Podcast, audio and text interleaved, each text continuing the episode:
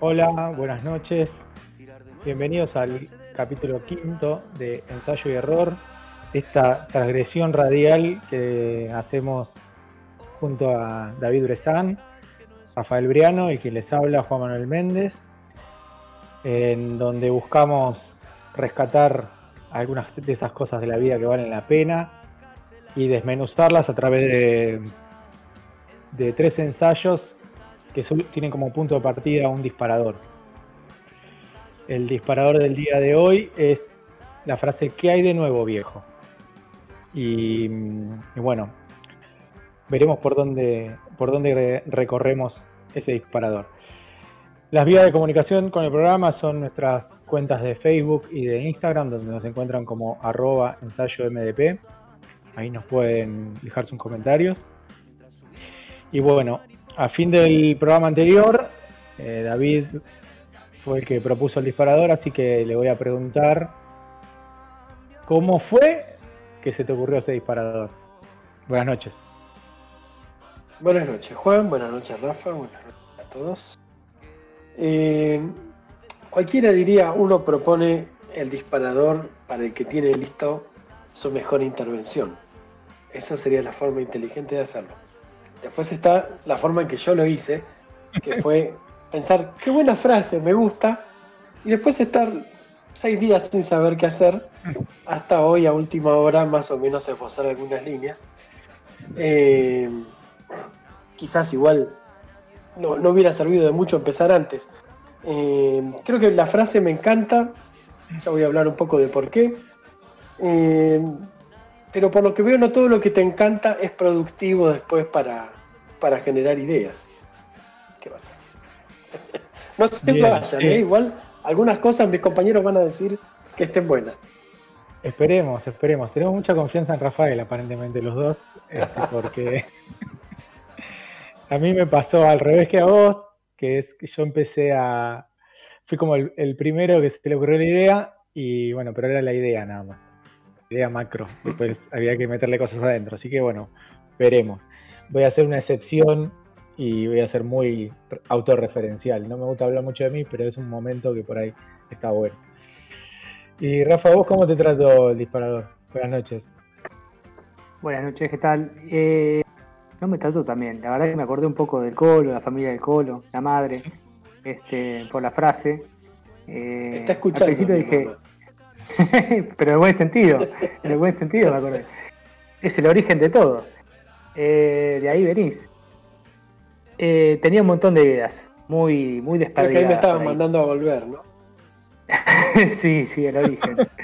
Eh, bueno, y la verdad que, no sé si es el momento, pero dije, bueno, hagamos algo diferente a lo que vengo haciendo en los últimos parlamentos o ensayos. Entonces, este, te propuse eso. Yo creo que es una buena oportunidad para descontracturar, porque tocamos temas interesantes, un poco profundos, y esto abre bastante el abanico. Y, lo bueno es que ninguno de los tres tiene idea de lo que va a decir el otro, ni por dónde va a ir, solo sabemos las canciones y nada más. Este, yo lo primero que, se me ocurrió, que después lo descarté, por eso lo voy a mencionar ahora como para... Era la contradicción o el contrapunto entre lo viejo y lo nuevo. Y, y después fue, fue cambiando, ¿no? Pero mm, me, me, puse a pensar un poco en eso, en que somos totalmente contradictorios en algún punto y en otro no. Y que a veces hay que ser, porque las contradicciones generan mucho que, que te las señalen, ¿no? Es una, una, oportunidad para el otro para marcártelas. Y yo creo que por ahí tendríamos que tener un poquito más de tolerancia con, las contradicciones nuestras y ajenas. Permitirnoslas un poco más. Hablar más de evolución que de contradicción. No sé sí, me parece que no tiene contradicciones, tiene problemas directamente. Las contradicciones son parte de la esencia de la humanidad, me parece no te digo vivir contrariado, ¿no? Eh, pero sí ciertas contradicciones significa por lo menos cuestionarse ciertas cosas. Sí, y sobre todo cuestionarse a uno mismo, ¿no? Eh, creo que lo que me gusta, si vamos a hablar de contradicciones, es eh, el, no asumirse dentro de un personaje preconstruido y, que finalmente te termina encarcelando, ¿no? Eh, creo que está bien que tengamos un espacio para la contradicción, no dándole demasiado tampoco, pero dándole un espacio de juego porque es un espacio también de, cierta libertad con respecto a la imagen que uno construye de sí mismo. Sí, sí, está bien eso, está bien ese concepto. Bueno, este programa tiene un orden.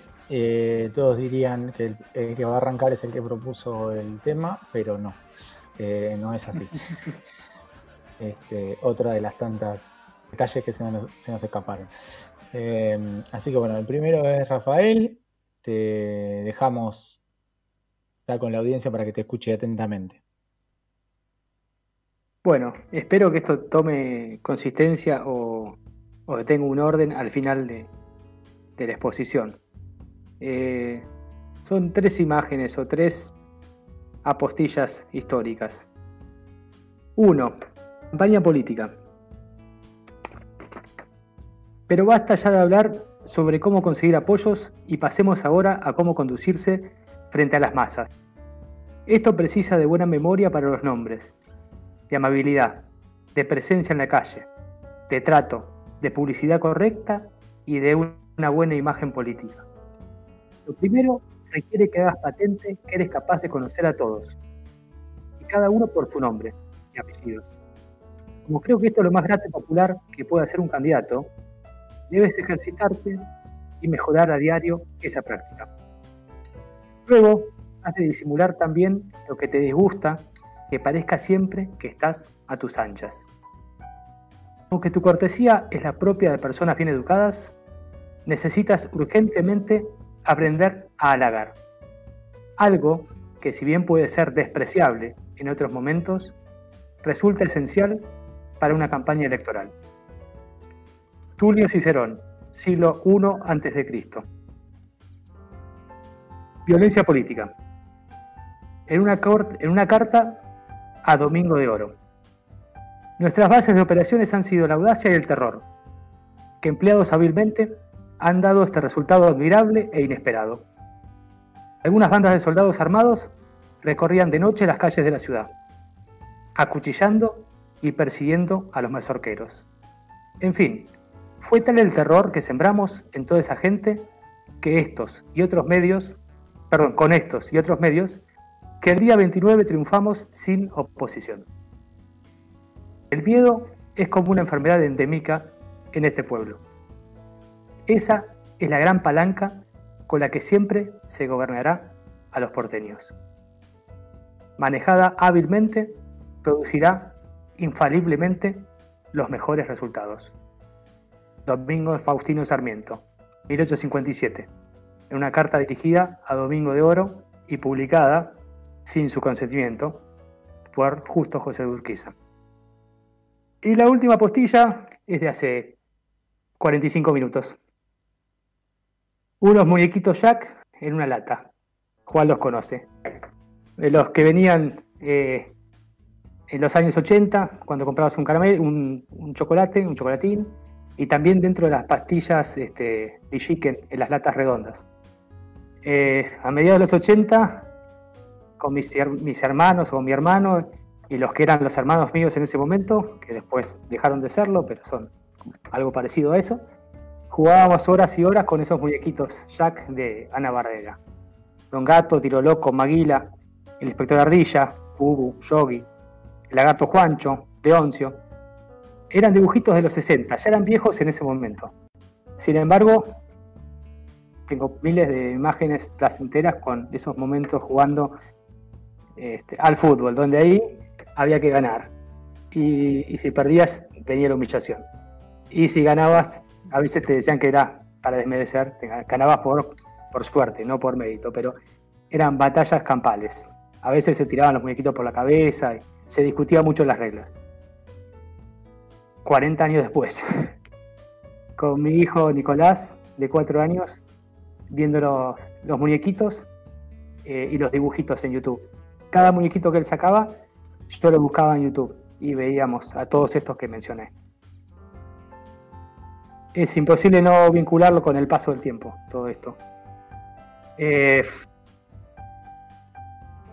la frase era que hay de nuevo viejo. Y como dijo un pensador florentino que tiene muy mala fama, pero es uno de los más grandes de la historia, los hombres, y en ese momento se pensaba solamente en hombres, pero hablamos de hombres y mujeres, ¿no? Los hombres nacieron, vivieron y murieron siempre de un mismo modo. Esta fue mi ecléctica reflexión ensayística. Bueno, interesante. Eh, a mí me pasa algo parecido, pero no tengo éxito con mi hija y solo pude hacerle ver el coyote. Lo demás no, no se copa. Mira, decir verdad, estuve viendo los dibujitos, eh, yo no lo había visto, para mí los, esos muñequitos eran dibujitos muy viejos y viéndolos ahora ni siquiera yo me engancho y creo que en los 80 tampoco me hubiera enganchado.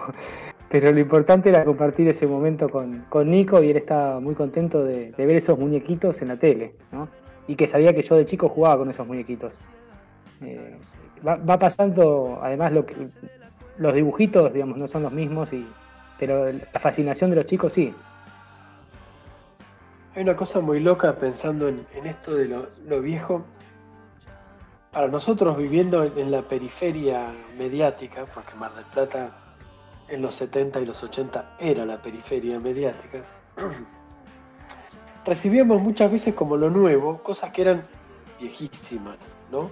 Si uno piensa en los dibujitos que veíamos de Tommy Jerry o los propios de la Warner Bros., son de la década del 40 y del 50.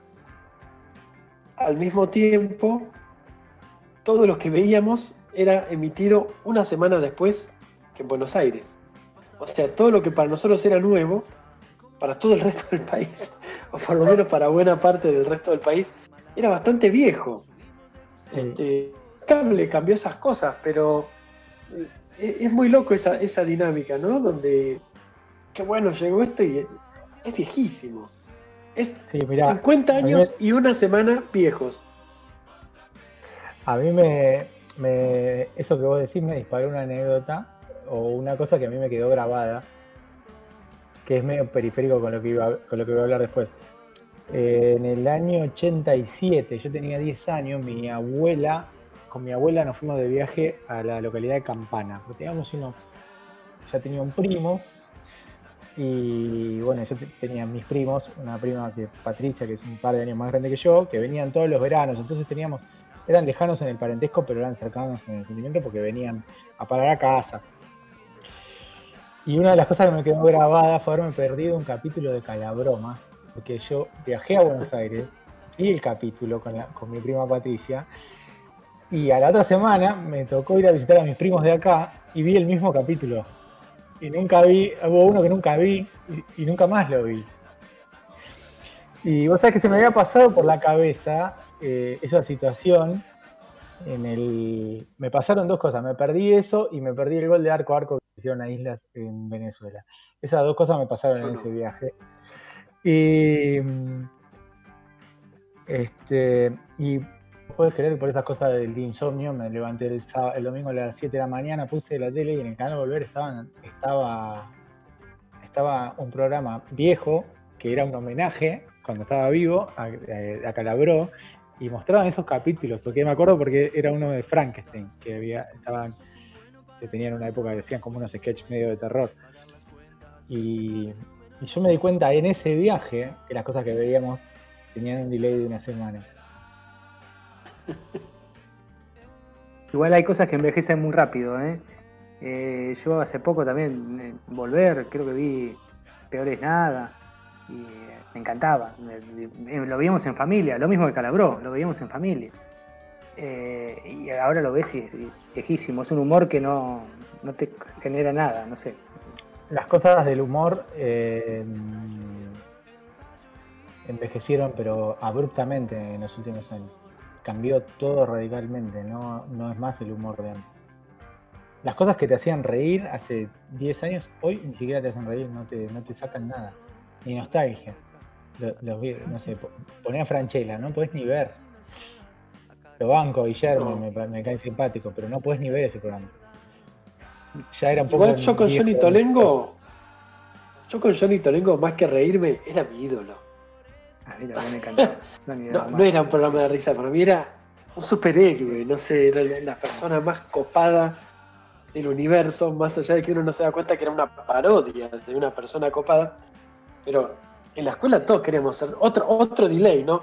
Vos veías las cosas 30, 40 años más tarde y una semana más tarde que en Buenos Aires, y al otro día ibas y la jugabas en la escuela y te tocaba hacer, no sé, Faz, si llegabas tercero, o, o Murdoch, y si no te tocaba hacer los malos, o, jugabas a Johnny Tolengo.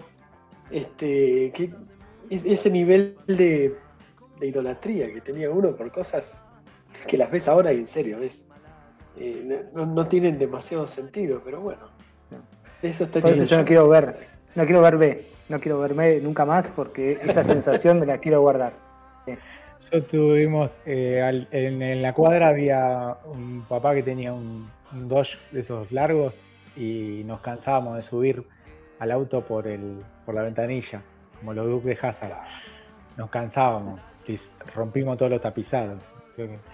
Pero sí, era, era un clásico de jugar a lo que veías en la tele. Era un clásico. Y lo que es un clásico en cualquier programa de radio son las tandas. Y bueno, eh, llegó el momento de la nuestra. Continuamos con el ensayo y error. Eh, como quien propuso el tema, evidentemente voy a empezar eh, desarrollando por qué, por qué me gusta tanto la frase que hay de nuevo viejo. Bueno, que hay de nuevo viejo por sí todavía no se habían percatado es lo que decía Bugs Bunny en su serie televisiva animada. Una cosa que me gusta mucho de la frase es que es uno de los pocos casos en los que la traducción le gana al original. La traducción es mejor que el original. El original es WhatsApp Doc, que es tipo que haces maestro, algo así, una especie de modismo tejano. Ahí lo leí, Tex Avery, el, creador, lo, puso en el primer capítulo. Y bueno, pegó. En esa época se mostraron en el cine, además, estos cortos. Pegó y bueno, lo dejaron como un modismo para, para el personaje. Pero ¿qué hay de nuevo viejo? Es una frase que me parece mucho más compleja y, provocativa, ¿no? Ese nuevo viejo me encanta, ¿no? Uno podría pensar viejo como chabón también, pero también que hay de nuevo viejo, ¿no? Quizás ese también haya sido un hit accidental, al igual que el de WhatsApp Dog,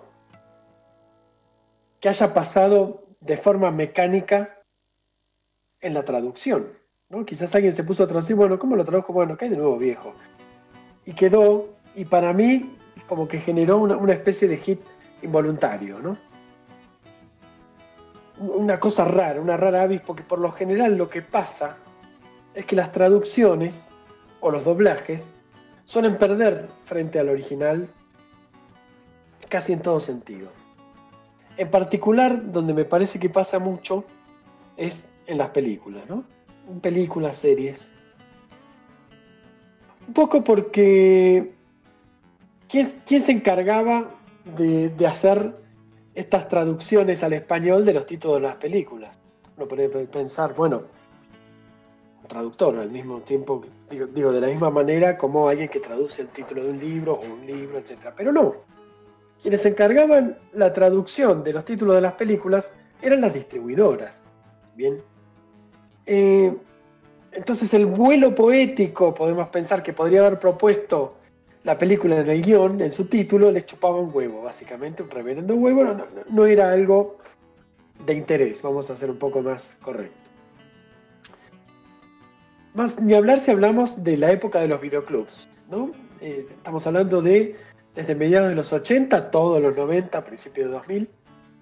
Eh, yo me acuerdo de las películas de, de los 80 que era Obsesión Fatal, que fue una película muy taquillera, ¿no? Y fue una película que generó justamente un montón de malas traducciones para lograr que las películas se peguen un poco al éxito y a la temática de Atracción Fatal.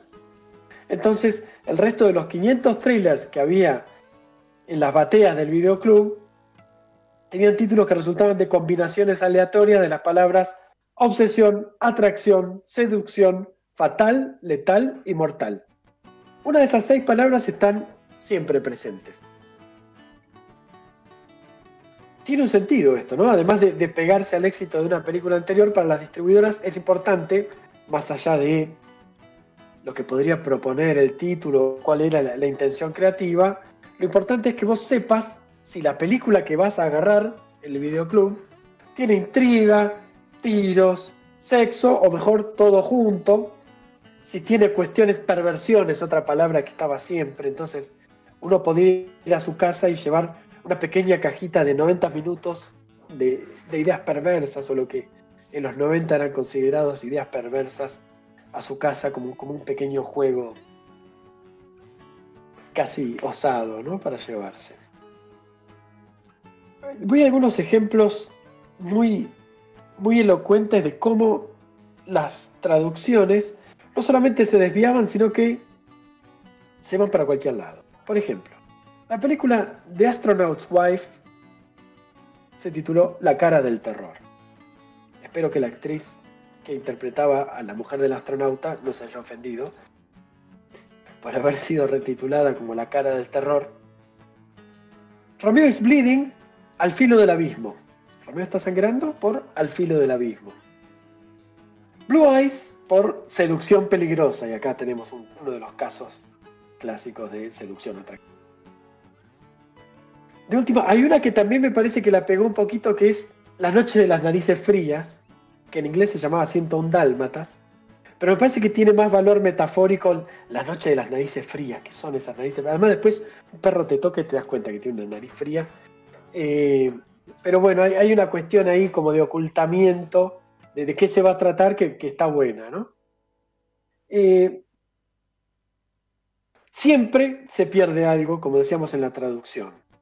Eh, y miren si siempre se perderá algo, se perderá algo, que la misma Lost in Translation, que sería lo que se pierde en la traducción, se llamó acá Perdidos en Tokio. Es decir, la película que habla de lo que se pierde en la traducción perdió mucho en su traducción. Diga que, bueno, estaba para mí la mejor Scarlett Johansson de toda su carrera está en esa película, así que le banco por mí que se llame Pinocho y sus amigos contra el tren fantasma, que está, está perfecto, está Bill Murray, está perfecto. Sobre este detalle quiero cerrar con un caso en el que las distribuidoras, uno podría pensar, la distribuidora tenía pánico de desencantar al público, es decir, uno puede pensar en cómo se tuerce un título para interesar y para decir, uy, esta película va a tener esto, va a tener esto otro, pero también cuando se tuerce el título para prevenir. La película Telma y Luis, El título completo en español era Telma y Luis, un final inesperado. No sea cosa que quisieras ver que Telma y Luis ganen y vuelvan felices y empoderadas a sus casas a vivir su vida libremente. Bueno, no, eso pasa solamente en Netflix en estos años. Telma y Luis se tiran por un abismo. Imagínate que vos te podés llegar a sorprender y desencantar muy malamente, entonces los productores dijeron, mirá que esta película tiene un final inesperado, esperate un final inesperado, por favor.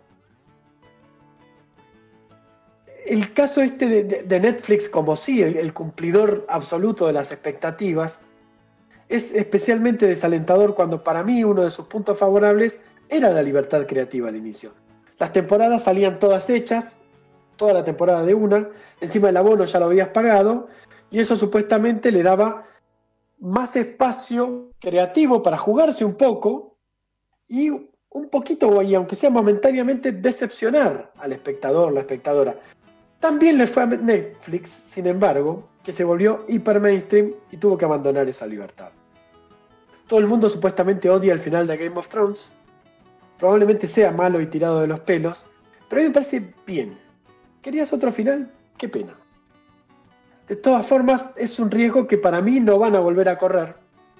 Y no dudo que van a hacer focus group para ver si al público le gusta o no determinado final, eh, qué personaje quieren que crezca en minutos, cuál quieren que se vaya. Todo eso ya pasa a estar analizado, sobre todo cuando pensamos en una producción audiovisual que busca nichos. Y esos nichos están cada vez más definidos por los algoritmos que estudian nuestras prácticas. ¿no? Entonces dicen, bueno, hay un porcentaje de gente que le gusta esto, esto, esto. La agenda hoy dice que tiene que tener esto y esto, y bueno, y te hacen 15 series de ese estilo. Porque, bueno, con la necesaria articulación entre las áreas, entre las artes, perdón, industriales y el mercado, me parece a mí que el problema es que lo que menos se asume son riesgos. Las, las películas, buscando estos nichos, construyen, digo, lo buscan y al mismo tiempo lo construyen, el nicho, ¿no? Entonces, ¿a vos qué te gustan? Las películas familiares que terminan bien, los dramas que terminan mal, los detectives con problemitas mentales que vuelven a su pueblo a investigar asesinatos seriales, las explosiones explosivas que explotan en las películas de Michael Bay. ¿Lo querés? Lo tenés.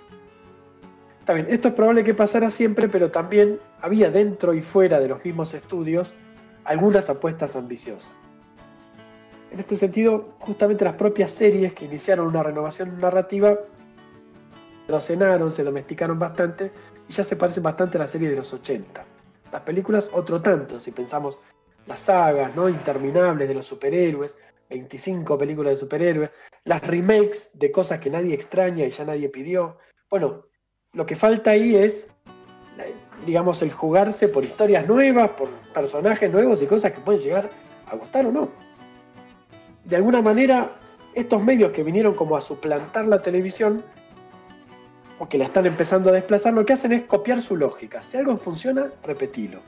Y si sigue funcionando, repetilo y repetilo hasta que explote y no funcione más. A nivel local, digo, para no pensar todo en Netflix y cosas que, vemos de afuera, a nivel local un poco a mí me parece que pasa con la música. Local Mar del Plata. ¿eh? No se dieron cuenta que casi la totalidad de los músicos que viven de hacer música, viven en realidad de tocar covers. Hoy se los llama tributos, cuando en realidad parecería que más que un tributo es un, robo, ¿no? Los, bienes van en el sentido inverso que en un tributo. Pero la pregunta es, ¿por qué se prefiere, y hablo de bares, lugares de música, pero también por la gente que va a los recitales, ¿por qué se prefiere escuchar lo conocido, tocado lo más parecido posible a lo conocido, por desconocidos? Traducir, y yo diría en este caso hacer versiones o adaptar, es traicionar. Sin traición no hay creación. O sea, reversionalo, guacho. El lenguaje así más, más llano, reversionalo. Pero no, lo que más elogia es lo parecido que sonó a la banda o al cantante a quien supuestamente tributan. Y pienso que qué homenaje o tributo fulero es ofrecer al artista un reflejo degradado de sí mismo, si es que algún día le llegara. ¿Por qué no nos quedamos en casa escuchando un CD o por qué no nos pusieron un CD en el bar para ir a escuchar eso? Entonces la pregunta es, ¿por qué nos cuesta tanto ir a lo nuevo? ¿Por qué nos cuesta tanto, digo, a los que contratan a los artistas, a los artistas, músicos y a nosotros cuando vamos a ver algo? ¿Por qué nos cuesta ir a ver algo que no conocemos? Arriesgarnos a ir a ver algo que quizá no nos guste. Y acá sumaría también el teatro, que en Mar del Plata es también muy fuerte, ¿Por qué en verano la gente quizás prefiere ir a ver a los mismos personajes de la televisión que vio todo el año haciendo lo mismo que hacían en la televisión, un poquito más largo, en vez de ir a ver cosas nuevas? Gente que quizás no conoce, pero que seguramente tengan una propuesta un poco más original para presentar. Quizás tiene que ver con lo que vamos a buscar cuando vamos a consumir espectáculos. Quizás esto tenga que ver un poco y un poco no con el arte lamentablemente quizás tenga que ver con que, como decía Rafa en el primer bloque, probablemente, no dijo la frase exacta, pero creo que un poco en el, sentido, no haya nada nuevo bajo el sol. Eso igual de pensar que no hay nada nuevo bajo el sol es bastante de viejo. Yo me asumo como viejo y como viejo musical que siempre vio que después del 98-99 no hubo nada. Hay como un desierto musical, pero creo que me estaba enfocando demasiado en el rock. He conocido en los últimos años artistas nuevos, artistas nuevas. Eh, una en particular que me comentó, que me propuso mi amigo Matías Sarmiento, me gustó mucho, se llama Sofía Viola. Entonces quería presentar esta artista que para mí era nueva, haciendo un elogio de lo viejo. Bueno, eh, parecerá que, que algunas cosas han sido planeadas de antemano, pero no. Algunas respuestas a tus preguntas tengo, David. Pero bueno, como dije al principio, voy a hacer una excepción y voy a hablar de mí. Año 89, primer día de séptimo grado. Em, acompaño a un amigo al Club Peñarol que iba a empezar a jugar al básquet.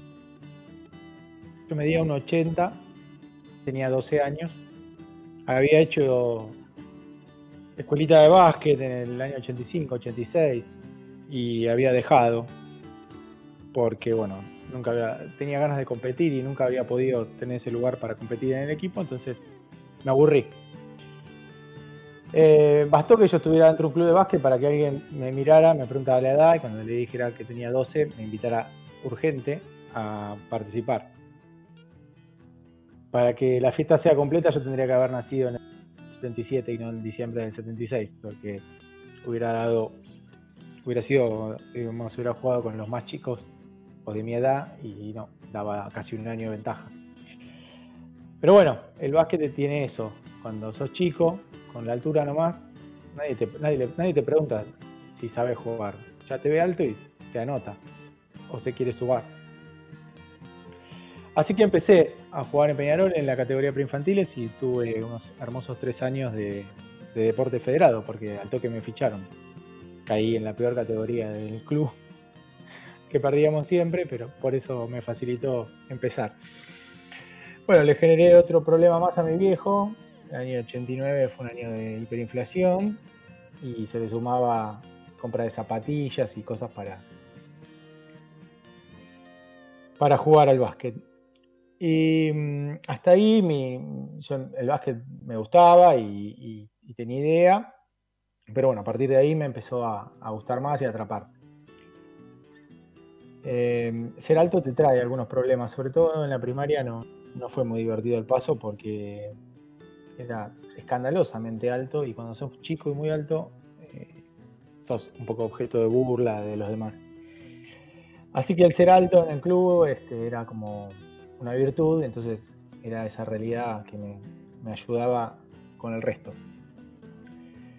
Yo vivía leyendo revistas del gráfico, tenía devoción por leer la revista del gráfico y a partir de que empecé a jugar al básquet, empezó a competirle las revistas de básquet. Y si bien había dos revistas de básquet en, Argentina, solo básquet y encestando, la que le competía al gráfico era la revista Gigantes del Baloncesto, española, que tenía información de la NBA, tenía información de la Liga Española, y que llegaba entre un año y 18 meses más tarde. Entonces, yo los leía como cuando leía el gráfico de la fecha anterior del fútbol y trataba de recorría lugares del centro para conseguirla porque trataba de conseguir el, número que le seguía. Pero a veces no lo conseguía. Entonces, por ejemplo, una final de la Liga Española que yo seguí, este, para mí quedó empatados a dos, porque la revista que, traía la novedad del, último partido nunca la encontré. Así que bueno, eh, entre gráfico y gigantes Em, se me dio otro fenómeno que es el de leerlas repetidamente. Como no había, digamos, los recursos para, nadar en la abundancia de material, cuando teníamos una revista disponible, la leía y después de leerla la volví a leer y después de leerla la volví a leer. Eso, esa repetición tal vez haya influido en que mi memoria sea un poco más alta que la media para las cosas que me interesan, porque de un montón de cosas que he aprendido o estudiado, inclusive en la facultad, no tengo el más mínimo recuerdo. Y bueno, recuerdo la anécdota en el que cuando, antes de que me superara Google, eh, Rafael me, mandó un mail abrí el mail un día del año 2000 y tenía una pregunta eh, referida a una situación futbolística, que era si Diego Caña le había hecho alguna vez un gol a Chilaver, que él había apostado y estaba seguro con un compañero, que sí, y el compañero le decía que no, que nunca, y yo no tuve que investigar nada, no tuve que buscar nada. Automáticamente respondí como quien responde, eh, recibido, gracias, y le puse Copa Mercosur, año 98, Vélez 2, Boca 1. Y esto que no lo tuve que buscar, lo sigo acordando. Em, y desde esas épocas me quedó una, una, una situación de que todo el tiempo busco lo que ya conozco. O sea, no solo es viejo, sino repetido. O sea, vuelvo a leer y vuelvo a ver las mismas películas. Yo tengo tres libros en mi mesa de luz. Aventura un la aventura del pensamiento de Sabater, Las ciudades invisibles de Calvino, pero el que siempre agarro es em, el de la historia de Peñarol, de los 30 años de Liga. Libro que ya ni, ni necesito leer porque lo conozco, pero lo sigo leyendo, lo vuelvo a leer y lo vuelvo a leer. Y cuando vos decías, David, ¿por qué?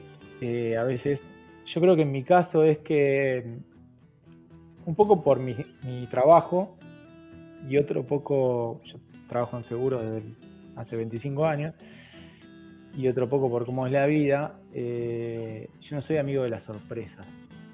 No tengo ganas de que nada me sorprenda, entonces quiero ir a lo conocido. También me pasa con las películas. Me cuesta engancharme con una película en el cable. Por ahí están dando una película y no, la, veo. Ahora, hay películas que están y las vuelvo a ver una y otra vez. Y no son ni Los Bañeros Más Locos ni, ni, esas de culto. Una es Perdido con por Perdido, con Darín y Enrique Pinti y Carolina Papaleo. Y otra es una película que se llama Un toque diferente, que es del año 77, que es con Susana Jiménez, que hay un personaje que hace eh, de sí mismo y de una especie de socias que, encuentra por la calle. Hay, una persona que se conoce a uno idéntico que él y trata de, ocupar su lugar. Y esa película me atrapa. Entonces, bueno, yo vengo desarrollando esa nostalgia tanguera de chico, y, la verdad que no me lleva a, tiempos mejores. mi nostalgia siempre me lleva a tiempos peores. Yo, en, la época de mi vida que, mi autoestima está en un nivel digno, es ahora, no cuando era chico. Pero sin embargo, me transporto esos momentos. No sé, no, le encuentro la explicación. Sí, eh, creo que meterme en, una película o en un libro, en una revista o en algo que ya conozco, que ya sé lo que me va a pasar, me da horas de calma y de tranquilidad y de serenidad. Me pasa lo mismo, o la, que, que, te pasaba vos con, lo que hablabas de Rafa, de, tu hijo. A mí, el tener el, smart en el cuarto con YouTube, esa herramienta nueva, vos decís, qué bueno, podés descubrir nuevos mundos. No, yo veo partidos que ya vi porque quiero ver partidos que ya vi. Y a veces algunos que no son tan agradables, pero los quiero ver igual. Eh, y bueno, hoy estoy a un mes de cumplir 44 años. Mido un metro ochenta, igual que a los 12, y peso 84 kilos. Pero hace 7 meses, cuando entramos en cuarentena, pesaba 107 kilos. Un domingo, después de comer, algo me dijo que no tenía que seguir más por ese camino. Y me acuerdo cuando hablamos de, del programa de sentidos que vos, David, dijiste que la vida te cambia, que uno no cambia tanto. Y, a mí me pasó eso, a mí me cambió la vida. Cuando me preguntan. Yo contesto, pude bajar de peso porque porque no me lo propuse, porque no lo quise hacer, porque fui haciendo las cosas para sentirme mejor, porque estaba sintiendo que tocaba fondo y el único objetivo era repetir día por día lo que me iba haciendo bien. Y por ahí, este disparador le da un poco de sentido a ese cambio que yo hice, porque la verdad que muchas veces pensé que tenía que bajar de peso y que estar un poco mejor. Y para mí bajar de peso era como escalar el Himalaya en chanqueletas, era imposible.